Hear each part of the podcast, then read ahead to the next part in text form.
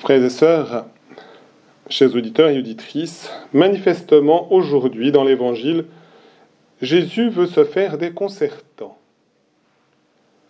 Cependant, si nous comprenons bien ce passage de l'Évangile, si nous le recevons véritablement comme venant du Fils unique de Dieu, venant de la lumière du monde, alors notre cœur doit chercher à s'ouvrir. Et la première réflexion pour comprendre ce que nous dit Jésus aujourd'hui, c'est de comprendre qu'il n'est pas en train de nous décrire le cœur de Dieu, mais qu'il est en train de nous demander quelque chose dans notre cœur à nous pour qu'il reste toujours ouvert à Dieu et qu'il ne se ferme pas à Dieu.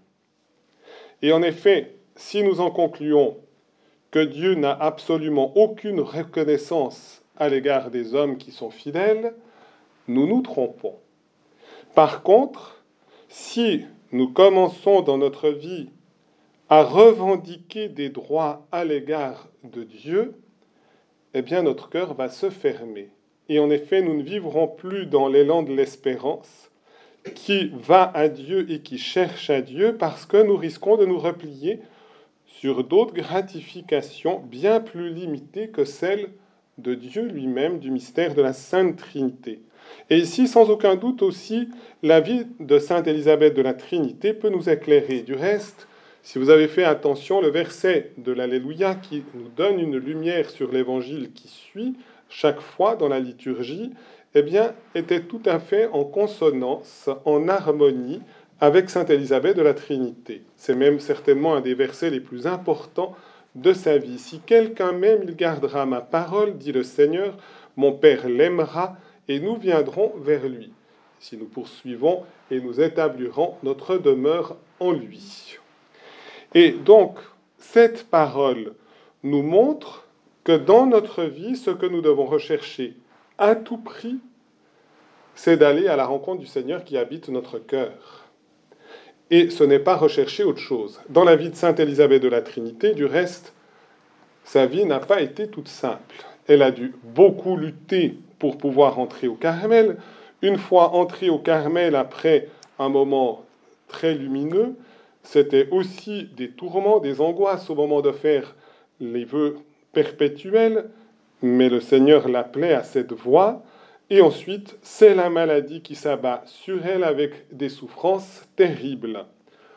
On pourrait dire, eh bien, le Seigneur n'était pas très reconnaissant à son égard.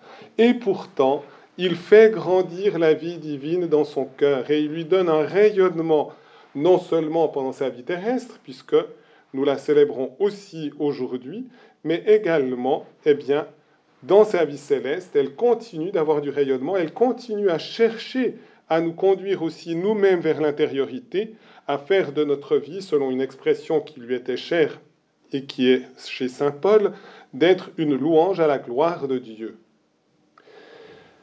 Revenons donc à l'Évangile, et si nous commençons à penser que nous devons être gratifiés, par exemple, d'un succès économique, de moyens financiers supplémentaires, eh bien, nous risquons justement de rabaisser notre rapport à Dieu.